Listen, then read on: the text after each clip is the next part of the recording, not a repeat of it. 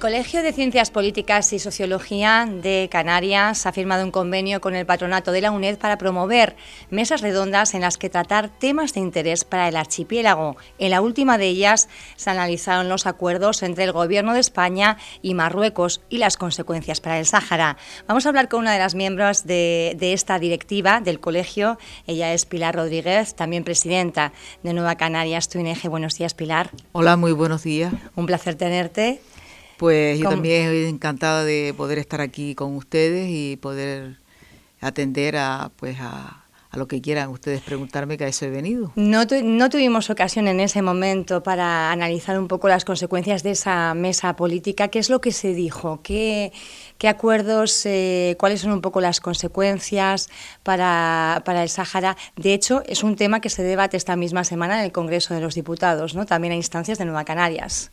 Bueno, la verdad es que estamos ante un tema de, de actualidad y de interés para, para la sociedad y desde luego Canarias no está ajena a esas circunstancias que están ocurriendo en uno de los territorios más cercanos a nosotros y precisamente Fuerteventura también, pues estamos a, tres pasos, ¿no?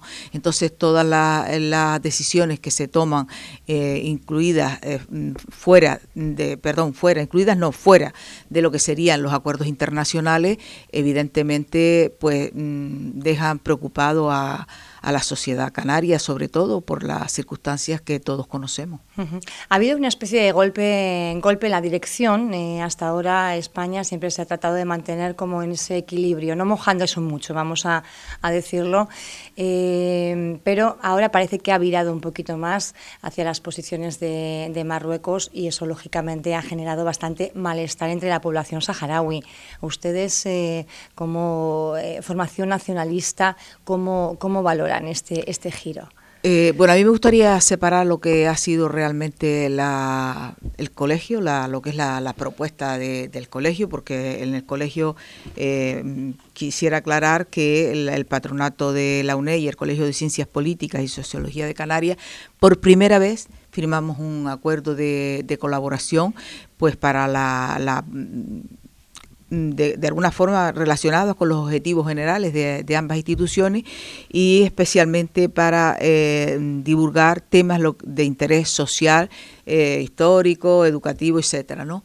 Y en ese contexto se organizó eh, esta, esta conferencia para debatir las distintas posturas que hay con respecto a este tema, porque tengo que decir que realmente allí no fueron personas con una postura única, sino hay distintas... un debate. efectivamente. Entonces lo que sí mm, he podido yo, digamos, mm, detectar es que mm, hay una postura que defiende lo que es los intereses internacionales, el respeto a los intereses internacionales y otros que defienden pues que a lo mejor lo, eh, el, tema de la autonomía mm, que quiere imponer el Sahara, el Marruecos pues es lo, mejor para los saharauis. Y desde esa postura en la mesa de de debate. Ahora bien, nosotros como Nueva Canaria, y yo desde luego como miembro de Nueva Canaria, por supuesto que nosotros lo que defendemos es la, mm, el respeto a los acuerdos internacionales y sobre todo el respeto al pueblo saharaui que tiene derecho a decidir cuál es su propio futuro. Y de eso se trata, eso es una de, la, de esas resoluciones donde se le tiene que dar la voz al pueblo a través de un referéndum. Sin embargo, existe ese debate porque hay eh, eh, posturas contrarias, como usted decía, pero es verdad que no es un debate público, eh, hace falta pensar más y recapacitar más en la sociedad pilar, más este tipo de mesas. Eh, efectivamente, bueno, yo tengo que decir que esta mesa ha suscitado un interés mm, importante y también aquí en la isla de Fuerteventura. De hecho, mucha gente aquí me han pedido que por qué no organizamos también una mesa de debate sobre ese aspecto. Eh, tú que estás en los medios, Pía, conoces perfectamente los inconvenientes que conlleva en algunas ocasiones eh, poner eh, sobre la mesa determinadas cuestiones que son de interés, pero también a la, vez son polémicas, ¿no? Son polémicas por lo que por lo que ello conlleva. no es fácil, no es fácil, incluso para los que piensan que, se está mm, de alguna forma mm, maltratando al, pueblo saharaui, porque en realidad de, alguna forma eh, estás obviando eh, sus intereses, estás obviando eh, lo que a ellos le pertenece, que es su, su decisión, ¿no? Y no es fácil porque mm, a nadie se le esconde que hay muchísima gente que incluso del Partido Socialista que opina eh, contrariamente a lo que su jefe político, en este caso Pedro Sánchez, ha hecho con esa famosa carta, porque hasta ahora, claro, todos estábamos pensando que se, estaba que se está trabajando en la línea de eh, conseguir que se llegue a, esos acuerdos entre las partes para que se haga ese referéndum. Mientras nosotros, por a través de, de, un, de los medios de comunicación marroquí, nos enteramos que el presidente del gobierno de España ha enviado una carta al rey de Marruecos en la cual pues se muestra favorable a ese referéndum, o sea, eh, yo te dejo, tú coges el pueblo saharaui, coges el Sáhara y aquí no ha pasado nada. Eso me parece que mm, es de alguna forma venderlo a, a los saharauis y además no respetar esos acuerdos internacionales. Nosotros estamos en contra de la guerra de Ucrania porque se ha invadido Ucrania. Pero claro, sin embargo, nuestro presidente del gobierno envía un escrito diciéndole que está a favor de lo, de lo que es su, postulado, del que ha sido siempre, coger el Sáhara Occidental. Entonces, mm, es una situación difícil que no siempre es fácil de poner sobre la mesa. Nosotros lo hicimos, nosotros lo hicimos, ha despertado interés y bueno, eh, desde esa línea, pues seguiremos poniendo también temas sobre la mesa. En este momento no sé si vamos a poder realizar una aquí en la isla de Fuerteventura, yo espero poder hacerlo, pero lo que sí está claro es que la universidad conjuntamente con el Colegio de Ciencias Políticas, nuestro objetivo es eso, poner eh, y, divulgar temas que, que, son de interés para la sociedad y que en muchas ocasiones pues igual no se habla o no interesa demasiado hablar. Pero quizá ahí cuando los poderes eh, fácticos, ¿no? el, poder eh, público realmente no, no, quiere, no quiere hablar, quizás la ciudadanía o los colegios profesionales los que pueden eh, llevar ese timón de alguna forma y poner los temas sobre la mesa. A mí la verdad que yo estaría encantada si organizan aquí en la radio o en otro espacio eh, poder abordar este asunto de tantísimo interés y escuchar a, todas las partes para poder entender también eh, pues los que defienden ahora ese, ese cambio de, postulado cuando hay ya unos acuerdos internacionales adoptados y, unos derechos también de un, de un pueblo saharaui. ¿no? Pilar, ¿qué otros asuntos van a poner sobre la mesa o van a intentar debatir y cuáles son finalmente los objetivos, porque claro, cuando inician ustedes eh, este recorrido, hablamos de que es el primer acuerdo que se establece con, la UNED entre el Colegio de Ciencias Políticas y Sociología de Canarias, eh, entiendo que hay unos objetivos para cumplir, ¿no? Pues los objetivos es lo que te comentaba inicialmente, que es poner eh, y divulgar temas que son de interés, de interés social, de interés mm, cultural, de interés histórico. O sea, eh, yo creo que hasta ahora, pues eso no se ha venido haciendo. Nosotros somos el Colegio de Ciencias Políticas y Sociología de Canarias y estamos, pues los, pues estamos los sociólogos. Yo no soy socióloga, yo soy politóloga eh, estamos pues la gente que los sociólogos pues tienen muchísimos conocimientos porque de hecho hay muchísima gente que, se dedican a eso a, la sociología. Y nosotros pues como analistas políticos pues creo que, estamos en, en, nuestro derecho y en el deber a lo mejor también de ofrecer a la sociedad pues aquellas cuestiones que interesan y que normalmente pues no se suelen de digamos, de, de, hablar mucho de ellas, porque en algunas ocasiones pues parece que es algo abstracto, que, que no interesa, pero por ejemplo este mismo tema que es de pura actualidad, eh, hay que ponerlo eh, sobre la mesa, la gente quiere hablar. A mí me llamó mucho la atención, Pía, en, en esta mesa redonda, eh, que los oponentes hablaron, cada uno pues opinó de acuerdo a, a lo que considera conveniente o acuerdo a, a sus postulados o lo que quieras, ¿no? cada uno tenía su, su, propia posición y no todas eran iguales. Es verdad que la, en su mayoría eran eh, favorables a la, al respeto a la autodeterminación del pueblo saharaui, pero también había otra parte que eh, optaban más por la autonomía. ¿Una cuestión más estratégica eh, realmente que de justicia o de derechos? Bueno, yo, yo no lo sé porque yo ahí quisiera reservarme la, la opinión con respecto a, mi postura como analista política, quisiera reservármela en este momento, pero a mí lo que más me llamó la atención de la conferencia, una vez conocidas y expuestas las posturas de, los distintos ponentes, fue el público. Se le dio la palabra al público. Y te digo una cosa, el público lo que quiere es hablar, lo que quiere es opinar me llamó la atención tremendamente porque el público no preguntó, que era para que preguntaran. No preguntaron absolutamente nada. Cada uno lo que quería es exponer su opinión, porque aunque nosotras podamos pensar que la gente no quiere hablar del tema, la gente quiere hablar del tema. Y esto me hace a mí pensar que este tema hay que ponerlo en la calle, hay que ponerlo en la sociedad y que la sociedad opine. Imagínate si la gente que no tiene un interés, eh, digamos, directo sobre el tema, quieren hablar y quieren opinar, imagínate cómo debe de estar el pueblo saharaui al que se les ha cortado toda la voz. Y que tantos lazos tiene, porque hay muchísimas eh, personas residiendo en Fuerteventura eh, que son saharauis, ¿verdad? Y tienen familia allí y que están viviendo la realidad de otra, de otra manera. Evidentemente, es que nosotros hasta, bueno, pues seguimos siendo el país que, de alguna forma que tendríamos que velar por esos derechos, ¿no? Pero bueno, parece ser que ahora priman otras cosas más. Detrás de todo esto no cabe duda que se esconden muchísimos intereses, muchísimos intereses que precisamente a nosotros eh, no nos van a dejar en buen lugar. Ya estamos viendo las consecuencias de la famosa carta del señor presidente como es que Argelia nos ha cortado la ración. O sea, mm, nosotros vamos a ver que las cosas no van a funcionar igual y de hecho estamos pagando un alto coste por todas estas circunstancias, al igual que lo estamos pagando por Ucrania, que a mí me parece bien que tenemos que defenderlo, ¿cómo es posible que abandonemos a su suerte al pueblo saharaui? Esa es la gran pregunta. Es también la pregunta que se hacen ellos en la última manifestación que tuvimos eh, la ocasión de, asistir, lógicamente, para darles también voz.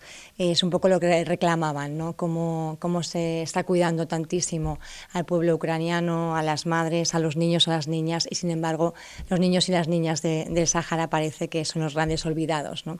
Pilar, vamos a ir avanzando un poquito en esta, en esta mañana de lunes.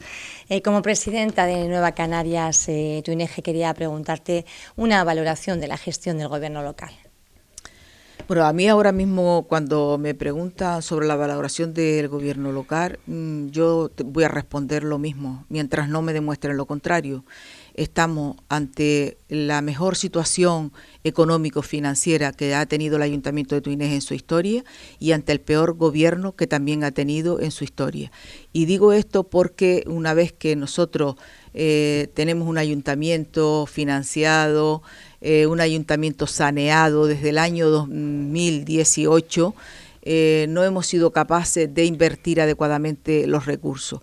El gasto, digamos, mm, superfluo es el que mm, el gran protagonista, mientras que el tema de inversión y los verdaderos problemas que afectan al municipio no se les está dando una respuesta. Entre otras, el tema de los impuestos.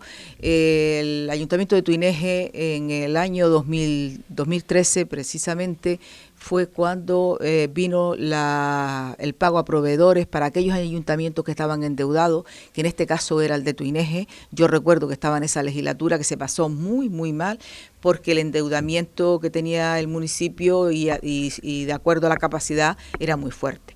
Entonces nosotros estábamos eh, por ese plan de pago que se sacó por parte del gobierno de España, presidido en ese momento por el Partido Popular como presidente eh, Mariano Rajoy, se recordará, pues impuso eh, que había que sacar unos créditos en virtud del cual eh, habría que hacer los pagos correspondientes a todos los, los que se le día dinero, que en su mayoría eran pequeñas empresas y muchos autónomos.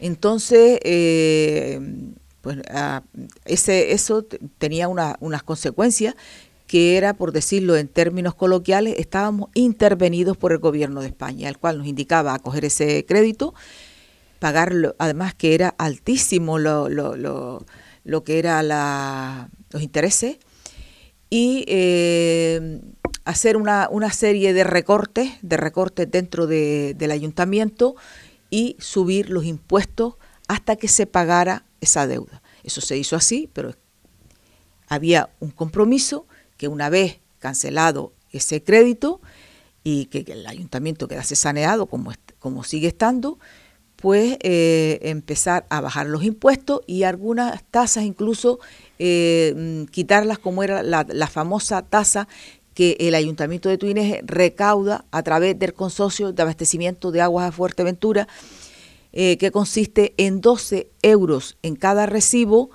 eh, más un, un porcentaje variable de acuerdo al consumo de agua.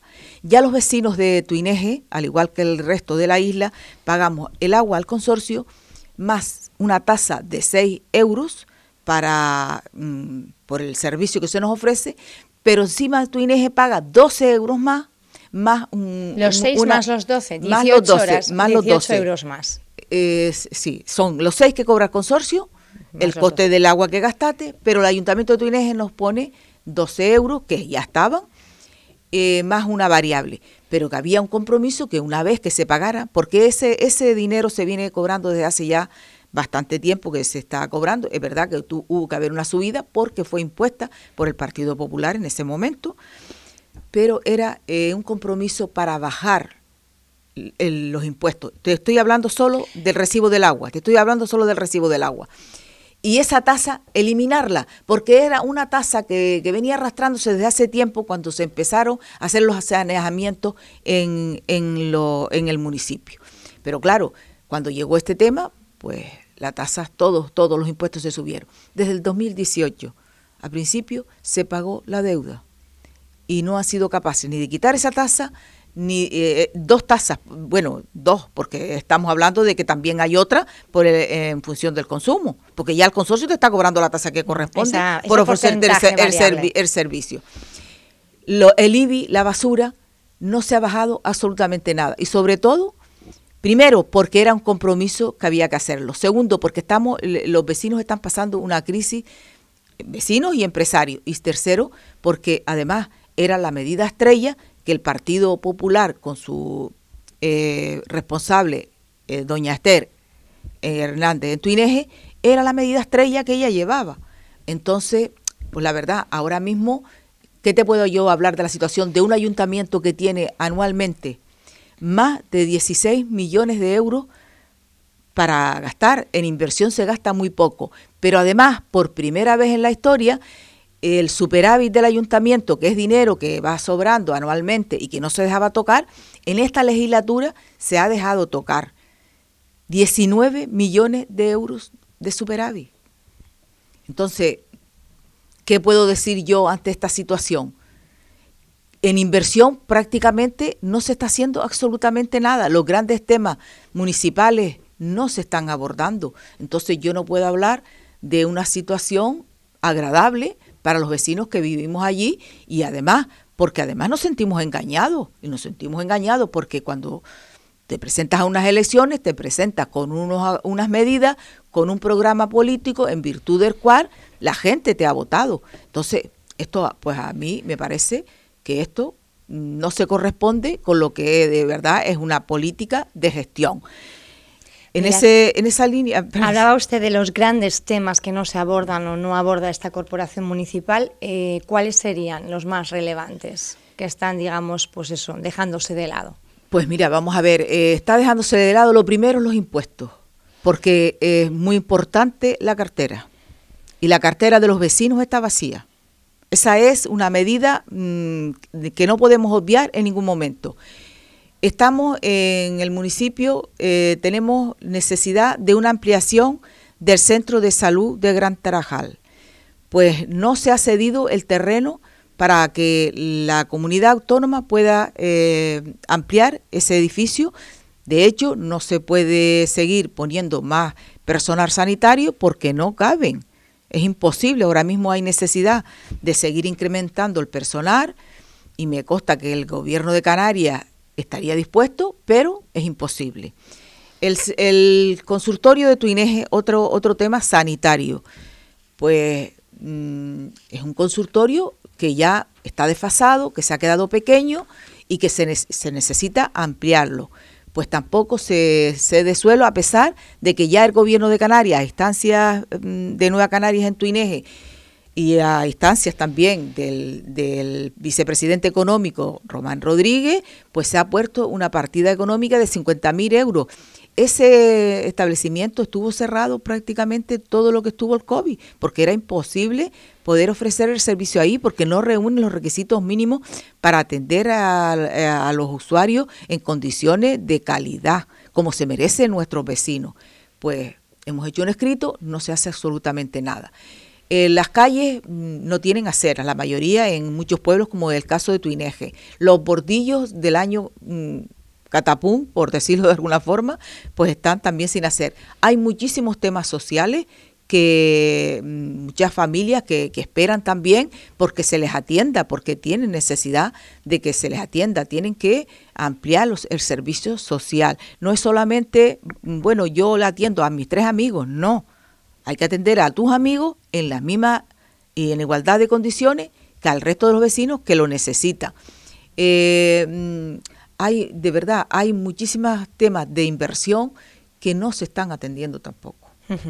Eh, una de las cuestiones que ustedes se proponían desde Nueva Canarias, Tuineje, era el traslado de esa estación eh, de impulsión Mm, fuera de lo que es el, entorno urbano de, Gran Tarajal, puesto que despierta, pues suscita bastante malestar, no solo entre vecinos, también en los empresarios y entiendo que los turistas de la zona. ¿Cómo es la situación?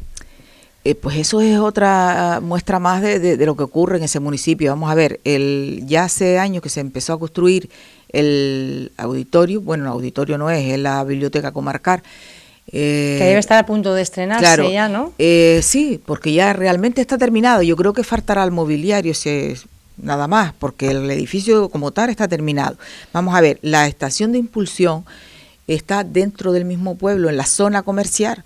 Entonces, ya hace tiempo que, esa estación que además se ha quedado pequeña, no tiene capacidad, de hecho mm, está teniendo muchísimos problemas, incluso eh, pues ya todos sabemos que que, el desbordamiento pues está causando algunos problemas en el barranco y la marisma de Gran Trajal. Eso hay que trasladarlo. Los malos olores allí, en, algunos momentos no hay quien pase por la zona. Y sin embargo, la puerta de entrada, pues mm, vas a tener que encontrarte con, eso. Y, eh, o sea, está en la misma calle. O sea, no es que diga, mira, es que está a, a 200 metros. No, está en la misma calle. Después está también el punto también de recogida de, residuos. Todo eso hay que trasladarlo, hay que buscar una zona y trasladarlo. Pues de los temas importantes no se hace nada. Entonces, si estamos ante un gobierno, digamos, mm, yo ya no te voy a decir que brillante, porque tampoco es para tirar voladores, pero hombre, por lo menos sacar las cosas del día a día. Y esto es del día a día, porque esto es un tema que desde hace ya muchísimo tiempo que, se viene, mm, que se sabe. Otra cuestión importante es donde hay un proyecto eh, de zonas verdes, nosotros quitamos las zonas verdes y lo que único que ponemos es pues cemento o ladrillo. O sea, mm, son cuestiones que no hay un proyecto de trabajo, solamente es la política está remorque, eh, lo que me puede dar más rentabilidad del momento, la foto, pero los verdaderos problemas de verdad no se están atendiendo. Otra de las cuestiones que ustedes denunciaban, pero hace ya, me atrevería a decir, pues quizá más de un año, eh, pero viene de atrás, es el tema de los, del nivel freático en la zona y cómo afecta a muchísimos, eh, sobre todo trasteros y garajes de los vecinos y vecinas. Ese, ustedes eh, creo que promovieron sí, pues yo también, estudio. Sí, sí, sí, de ahí, de, ahí de, de nosotros de Nueva Canarias también salió, porque es verdad que también había un compromiso de la señora alcaldesa eh, que no ha cumplido, porque desde que llegó la verdad que ella, pues los compromisos, yo no voy a decir que se ha olvidado, porque eso no es un olvido, sino que bueno, que ella los ha querido apartar a un lado.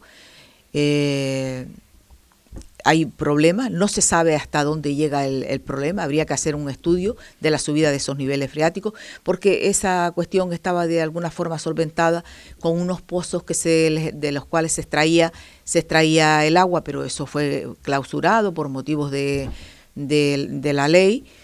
Entonces eh, hay que eh, ver dónde está el problema, hasta dónde llega el problema y para eso primero hay que hacer un estudio para después eh, poner la solución pues dejaron perder el dinero entre el Cabildo y el Ayuntamiento, dejaron perder los 50.000 euros que habían para hacer ese estudio, porque no se ponían de acuerdo entre el Cabildo y el Ayuntamiento de Tuineje. Un día por fin se reunieron, se sacaron una foto, pero no hay gestión, gestión no hay. ¿Qué es lo que nos interesa a nosotros? Que haya gestión para que ese tema se solucione. Pues ese dinero se perdió porque una vez que termina el presupuesto 2021, pues el el dinero pues se, se, incluye en el nuevo presupuesto, pero ya para, otro, para otros asuntos. Ese también es un tema que a mí me parece que, es importante. No podemos estar ahora, y lo digo claramente, escudándonos en la pandemia ni escudándonos en la guerra de Ucrania. No tiene nada que ver los problemas que no se están atendiendo en Tuineje ni con la pandemia ni con la guerra de Ucrania. Lo digo en cuestiones de dinero, porque el dinero lo tiene, lo que no tiene es Mm, de, alguna manera es voluntad ni capacidad, por lo que estoy viendo, de poder gestionar los recursos públicos. Palabras muy duras, Pilar. Duras. Pues no, yo creo que no son duras, simplemente expongo la situación de los vecinos que quisieran decirlo, pero no, no lo pueden decir, pero sí tengo mm, muy claro lo que ellos también me transmiten y lo que desde luego yo veo porque yo también soy vecina de ese pueblo.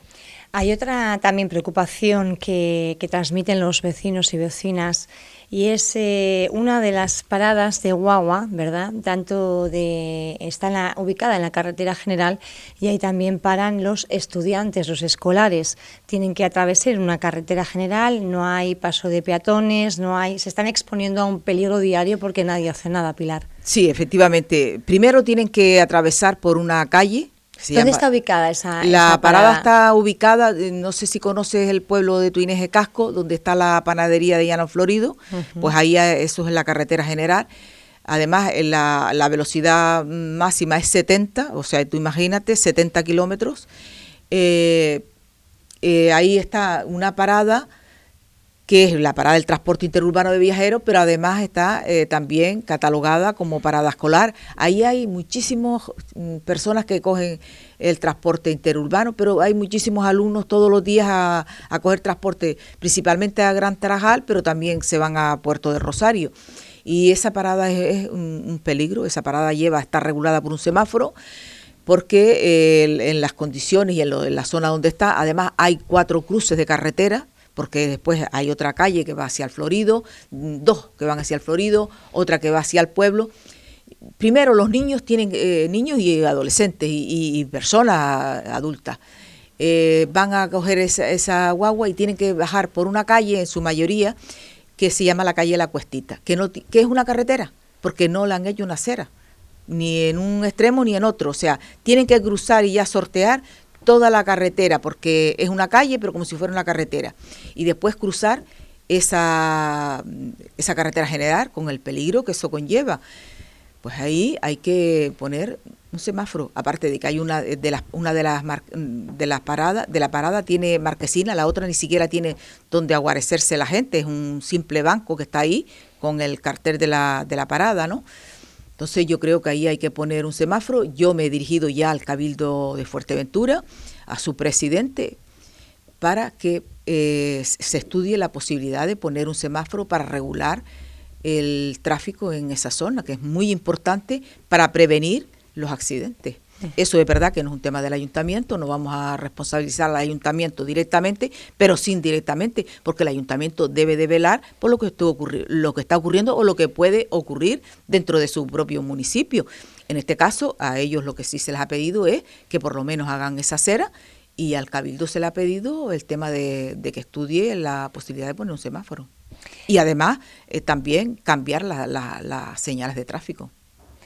Pilar, eh, vamos concluyendo ya la, entrevista. No sé si quieres destacar algo más en cuestión de gestión, sobre todo municipal. Bueno, pues ahora hablando de tráfico, también hemos hecho llegar un, escrito al Ayuntamiento de Tuineje diciéndole que se haga una revisión de toda la señalética, eh, porque ahora mismo nos encontramos una que se está cayendo, la otra que está en el suelo, y, algunas que, no tienen ninguna, solo todo lo que son las las que son horizontales están, eh, por decirlo de alguna forma, eh, a media vela, porque la que no está acambada está en el suelo.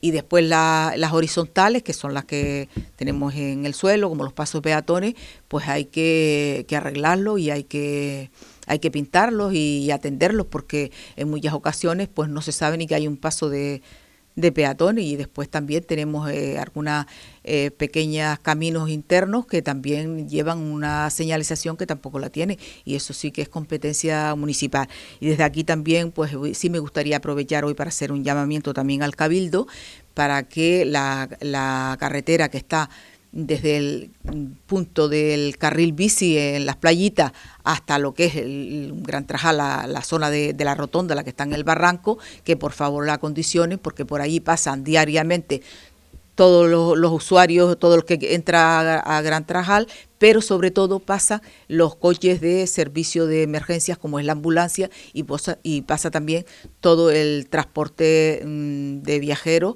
que va a recoger y a, llevar a los alumnos, aparte del transporte que va a las playitas, que también pasa por esa zona. Y está, la verdad, con unos socavones que yo creo que ya es hora de que se haga un acondicionamiento a una zona pues que es mm, eh, todos los días eh, muy, muy transitada.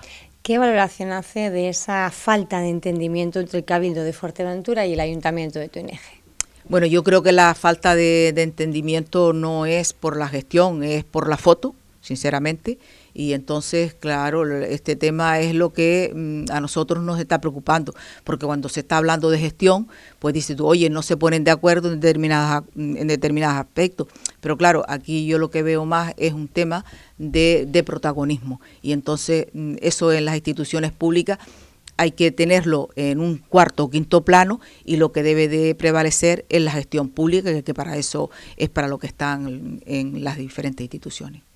En el apartado, digamos, ya más político y de cara a esos comicios en 2023, Pilar, ¿cómo se presentan? Eh, ¿Seguirás encabezando la candidatura a la plancha de Nueva Canarias eh, a tu eje?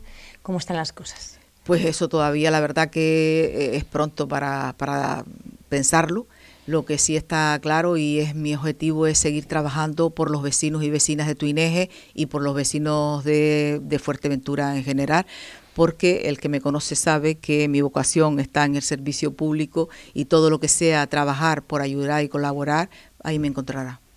¿Y qué valoración o análisis hace de su propio partido en Nueva Canarias? ¿Cómo se está eh, moviendo también, bueno, pues tratando de integrar otras formaciones políticas en ese abrigo?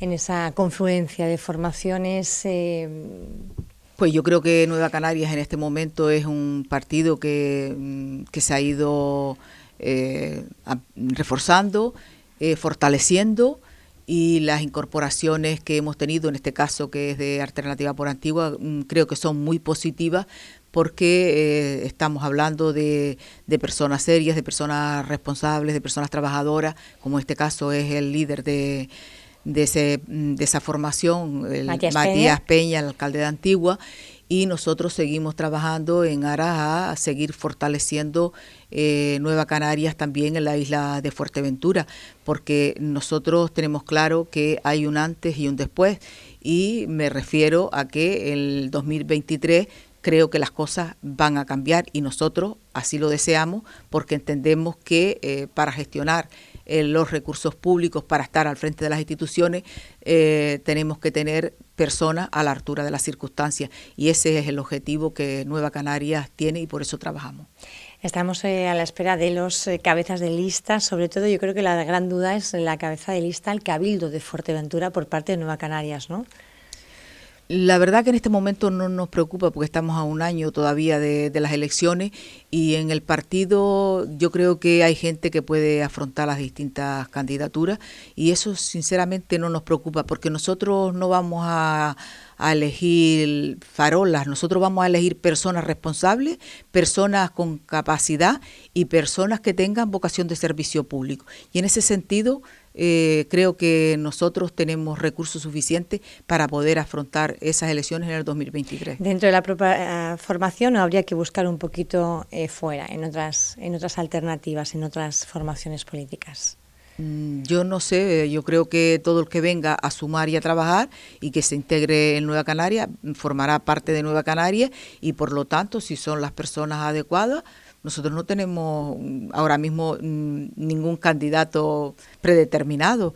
Quiero decirte que dentro de, lo que tenemos Nueva Canaria y dentro de, las fortalezas que, nosotros mm, digamos, y cuando hablo de fortaleza hablo de, personas, no de, ya te dije, no de milos blancos, sino de personas trabajadoras y comprometidas, pues en función de eso y de lo que diga los compañeros y el partido, pues se se establecerán las listas y por supuesto todas las listas tienen que llevar eh, los candidatos y el candidato solo puede ser uno porque la lista empieza por uno y termina por X dependiendo del municipio o de la institución en la que vayas a, a concurrir.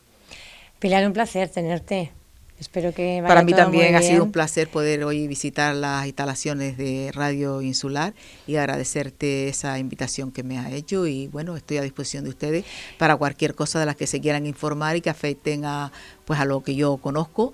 Pilar, y mm, sobre todo una mesa, de hacemos una mesa, organizamos una mesa, que hay que hablar de Sáhara, hay que hablar de Marruecos, hay que hablar de muchísimas cosas más, porque la gente tiene ganas de hablar, de opinar también y que se le tenga en cuenta. Por eso, bueno, pues desde aquí la voz de Fuerteventura no es que sea mi voz, no es una voz majorera, sino es el, la idea de dar la voz a la gente de Fuerteventura. Gracias. Gracias a ti.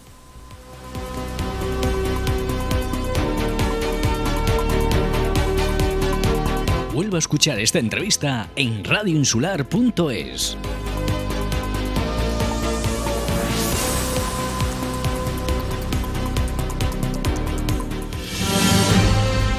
Información y periodismo. De lunes a viernes de 9 a 10 en Radio Insular